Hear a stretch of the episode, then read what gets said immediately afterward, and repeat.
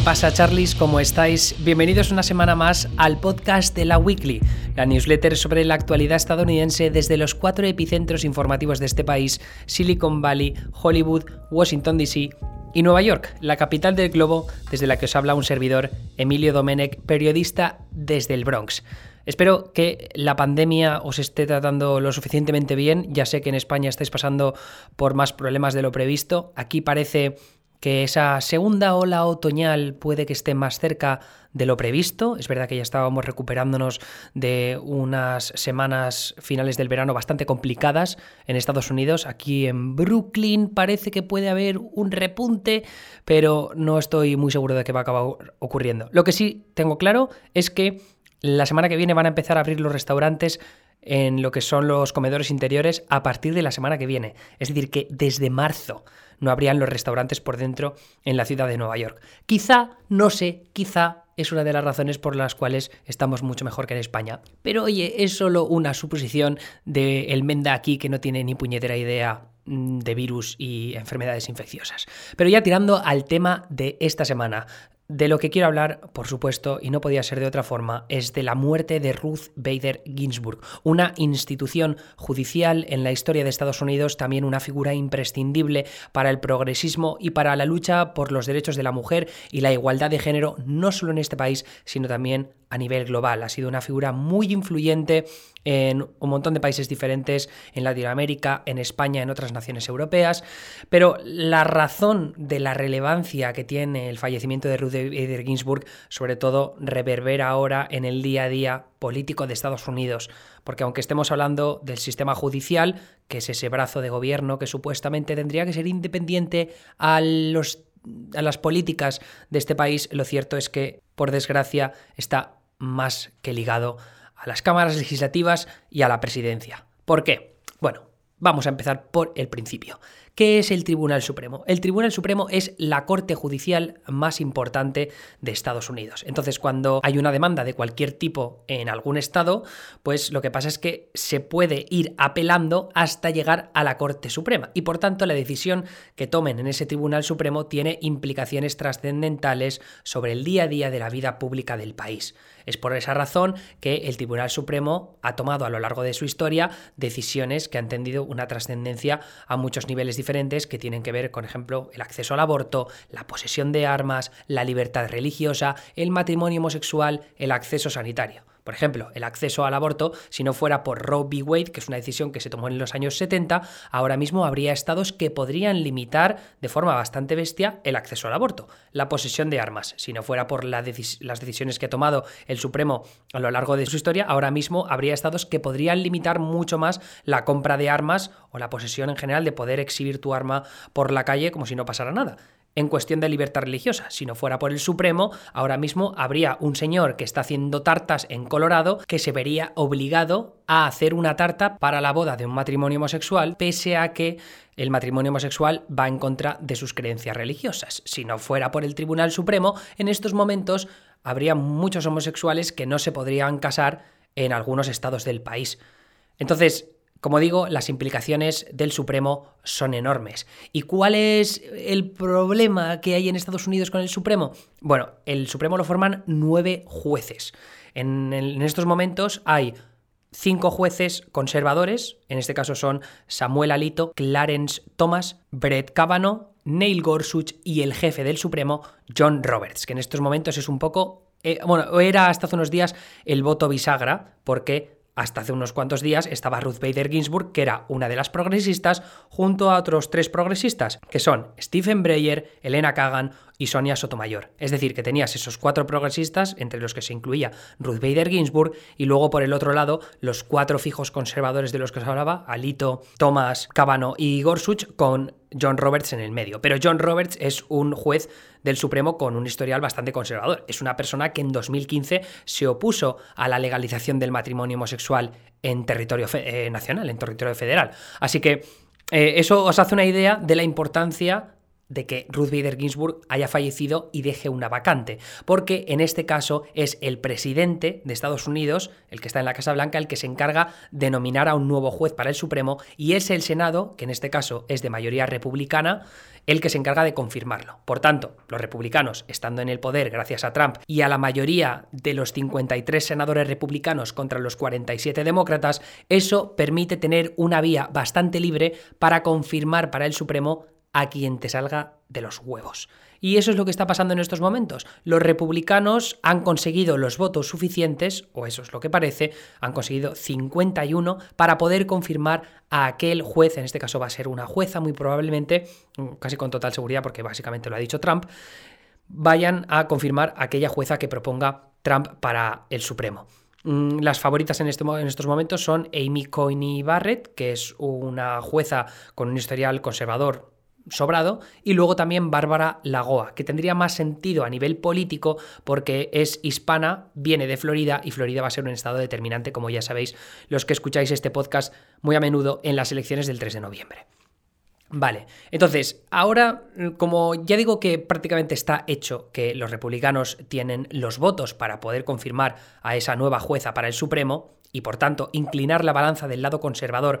durante décadas, porque en estos momentos eh, Brett Kavanaugh, Neil Gorsuch, que son conservadores, tienen, me parece que son 52 y 54 años, Amy Coney Barrett o en este caso Bárbara Lagoa tienen también en torno a 50. Eso lo que permite es tener tres jueces conservadores que van a aguantar por lo menos en, el, el, Supremo pues 30 años, porque los cargos son vitalicios y te puedes quedar hasta que te salga de los huevos. Entonces, estando tres fijos conservadores, eh, las otras opciones es pues o que palmen o que se jubilen antes de tiempo. Samuel Alito, que tiene 70 años, Clarence Thomas, que tiene 76, me parece, pero es que los progresistas tienen que tener un poco más miedo porque Stephen Breyer, que es uno de los progres, tiene 82 tacos. Sonia Sotomayor y Elena Kagan me parece que están en torno a los 65 o así. Pero como digo, hay tres muy jóvenes eh, en este caso contando la mm, posible nominación de Amy Coney Barrett o de Barbara Lagoa, y por tanto esa nueva inclinación del Tribunal Supremo para las siguientes décadas del lado conservador complicaría mucho las cosas para que los demócratas, si es que recuperan el control del Senado y consiguen la Casa Blanca en noviembre, pues tomen medidas muy ambiciosas a nivel legislativo, porque cabe la posibilidad de que el Supremo se las termine bloqueando. Uno de esos miedos, por ejemplo, que es algo de lo que hablaré ya más en profundidad en mi vídeo para Neutral del próximo jueves de Solo en América, es eh, las implicaciones que puede tener para el tema del aborto y sobre todo para Obamacare, que es esta ley que hizo más asequible el, el acceso sanitario y también los programas públicos se ampliaron a millones y millones de personas. Es decir, que si se cargan Obamacare en el Tribunal Supremo, eso podría suponer que millones de personas pierden su acceso a seguros médicos y por tanto pues tendrían que desembolsar una cantidad ingente de dinero para poder hacerse operaciones y movidas así. Ya digo que puede ser un problema bastante bastante gordo. Y esa es la razón por la que a nivel electoral puede esta decisión de confirmar a un juez de forma bastante rápida antes de las elecciones, porque es lo que parece que quieren hacer los republicanos. Ahora mismo queda mes y medio, un poco menos de mes y medio para las elecciones. Eh, normalmente a un juez para el Supremo se le suele confirmar entre, me parece que es una media de 60 días o 70 días, pero hay ejemplos de jueces del Supremo a los que han confirmado mucho menos. De hecho, me parece que Ruth Bader Ginsburg está en torno a los 40 días que se, se terminó en confirmar su nominación al Supremo. Eso lo que significa es que eh, no parecería tan extremo que los republicanos pues propusieran hacer ahora mismo las audiencias en el comité judiciario para eh, aquella nominada que haya puesto Trump y luego pues repasar un poco su currículum y confirmarla. Sobre todo teniendo en cuenta que Amy Coney Barrett ya es juez de, jueza de la Corte de Apelaciones del Séptimo Circuito y ya pasó por un proceso bastante bestia con un escrutinio muy alto sobre su, su carrera judicial. Así que ya digo que en ese caso me parece que no tendrían demasiado problemas para conseguirlo antes de las elecciones. Y además me parece que McConnell no se quiere enfrentar a que haya más incertidumbre después de las elecciones, ya sea porque alguno de sus senadores han perdido las elecciones y no tienen nada que perder, o porque en Arizona la actual senadora republicana Martha McSally pierde esas elecciones y por tanto eh, Mark Kelly, que es el candidato demócrata en Arizona, lo tendrían que jurar muy rápido porque es una elección especial, porque Martha McSally no ha ganado ninguna elecciones al Senado, sino que la designó el gobernador republicano de Arizona que se llama Ducey, Ducey, y entonces, eh, por esa razón, en cuanto se confirmen los resultados de las elecciones, se puede jurar a Mark Kelly y meterlo en el Senado. Por tanto, la mayoría sería bastante más ajustada, teniendo en cuenta que hay dos senadoras republicanas moderadas, Lisa Murkowski de Alaska y Susan Collins de Maine, que ya han dicho que van a votar en contra o que no van a votar a un nominado de Trump, en este caso nominada, para el Supremo. Entonces se quedarían los votos si a Mark Kelly lo ponen 50-50 y Mike Pence, el vicepresidente que es republicano, mm, desharía el desempate. Pero ya digo que con que haya un impostor como en el Among Us, en el videojuego, eh, ya eso le basta a los demócratas para una victoria en este terreno y joderle a los republicanos, inclinar la balanza del lado conservador en el Supremo. Así que ya digo que McConnell no creo que se quiera arriesgar y por eso me parece que ya es importante empezar a hablar de cuáles pueden ser las implicaciones electorales de que los republicanos pongan a una jueza conservadora en el Supremo, inclinando esa balanza de la que os hablaba. Así que si tenemos en cuenta ese escenario de que ocurre antes de las elecciones, podemos tener, puede haber dos opciones. La primera es que los demócratas intentan hacer lo indecible para retrasar la votación, poner obstáculos y sobre todo yo, yo diría que lo que puede ocurrir es un poco como la nominación de Brett Kavanaugh al Supremo, que en su momento no sé si recordáis aquella mujer profesora eh, Christine Blasey Ford que salió diciendo que en su momento, cuando iban al instituto, Brett Kavanaugh pues la intentó agredir sexualmente en una fiesta y entonces aquello desató pues, una polémica brutal porque además Christine Blasey Ford habló frente al Comité Judiciario del Senado y entonces pues los republicanos salieron con las garras diciendo qué le estáis haciendo a este hombre, que estáis manchando su reputación cuando tiene un historial judicial impecable, etc. etc. Y bueno, judicial y personal. Entonces aquí eh, el, miedo entre algunos demócratas y lo que esperan los republicanos es que el, Partido Demócrata intente precisamente eso, ir a los ataques personales a Dominem contra Amy Coney Barrett, que yo creo que es la más dada a esos ataques, por ahora os contaré un poco mejor, pero el caso es ese, que, yo creo que los republicanos están poniendo el cebo para que los demócratas intenten bloquearlo todo, mm, que parezcan unos escandalizados y radicales y por tanto retratarlos de esa manera de cara a las elecciones y decir no podemos darle el control del gobierno a estos putos pirados. Yo creo que van a ir un poco los tiros por ahí de lo que pretenden conseguir los republicanos. La cosa es, ¿van a morder el cebo los demócratas? Yo creo que Joe Biden es bastante más inteligente que eso y va a intentar mantener a los demócratas en línea y van a dejar que esto ocurra, que la mayoría del Supremo pues, se pierda para los progresistas durante un par de generaciones y rezar para que, pues, por ejemplo, Samuel Alito, Clarence Thomas, que se rumoreaba esta primavera que se iban a retirar, lo hagan de verdad y, por tanto, en una presidencia de Biden, pues pueda nominar a, nuevo, a tres nuevos jueces en el Supremo, lo cual pues pondría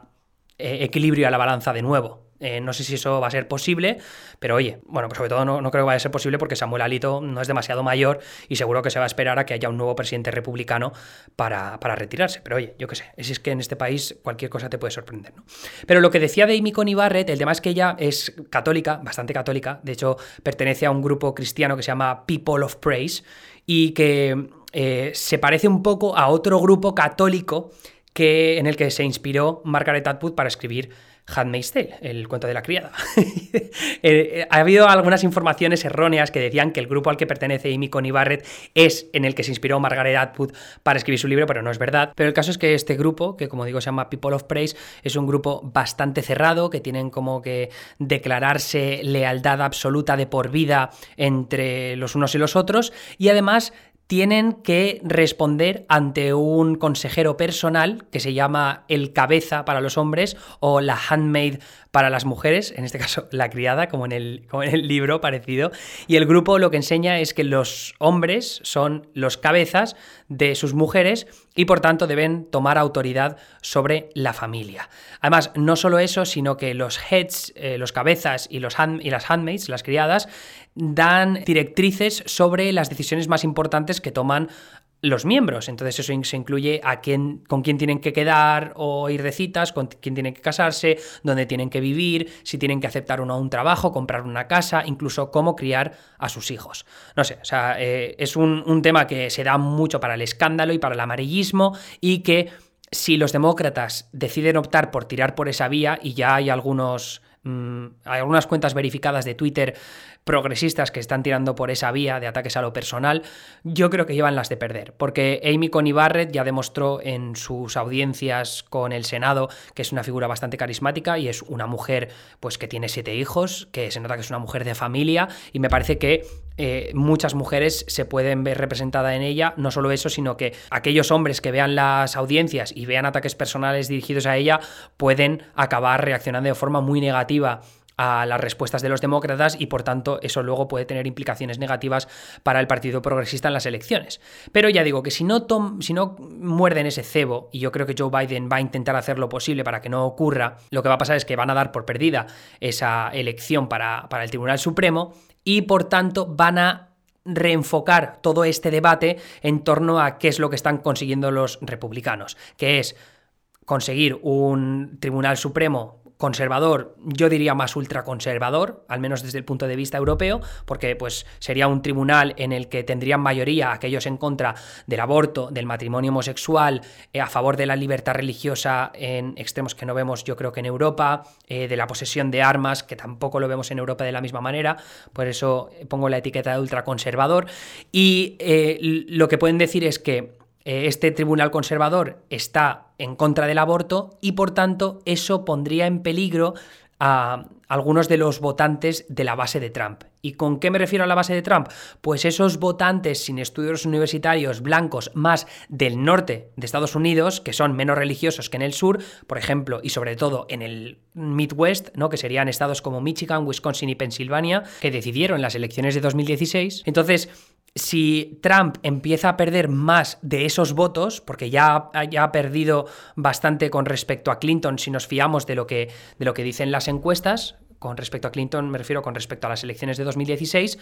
pues entonces eh, si empieza a haber una sangría en lo que refiere a las mujeres blancas sin estudios universitarios, eso puede ser trascendental para que se decidan esos estados del, del, Midwest, que ya digo que fueron determinantes en 2016 y que lo vuelven a ser en esta edición de las elecciones. Y luego está el otro asunto que lo he comentado antes un poco por encima sobre la sanidad, que ya analizaré más en profundidad en, en mi vídeo para Neutral, porque todavía no lo he investigado todo lo bien que me me gustaría, pero que Obamacare está en peligro con un tribunal mm, tan conservador como este, si es que finalmente Amy Coney Barrett o Bárbara Lagoa terminan siendo las, una de las nominadas de Trump. Así que eso es un poco el resumen de lo, que, de lo que os quería contar hoy, pero ya digo que si los demócratas se centran en esos mensajes de decir, mira, Trump está aliándose con los conservadores y con el establishment republicano, que esos votantes eh, del Midwest, que antes eran demócratas y que se han pasado al partido, al partido Republicano en los últimos años, detestan, porque esos votantes detestan a lo que es el, republicano establishment más religioso, yo creo que esa es, eh, ese es el paso o la vía más inteligente por parte del partido, del partido Progresista para ganar a esos, a esos votantes. No sé si terminarán haciéndolo, pero lo descifraremos en las próximas semanas y ya conforme vaya viendo encuestas os contaré más detalles concretos sobre qué es lo que está pasando. Pero bueno, de todas maneras, un nuevo cambio de rumbo en estas elecciones porque no deja de haber sorpresas, este puto 2020 no deja de sorprendernos y la verdad es que cada semana que pasa esto se pone más fascinante. Eso ha sido todo por mi parte en este podcast de la Weekly sobre Ruth Bader Ginsburg, aunque más que nada las consecuencias electorales de su fallecimiento. Si queréis escuchar el podcast especial que he grabado esta semana, es sobre el acuerdo al que Trump parece haber dado su visto bueno entre TikTok, Oracle y Walmart. Eh, hablo sobre ello un poco más en profundidad en el podcast especial para suscriptores premium. Ya sabéis que son 5 euros al mes y apoyáis de esa manera mi trabajo sobre todo ahora de cara a las elecciones, pues es algo que me viene bastante, bastante bien.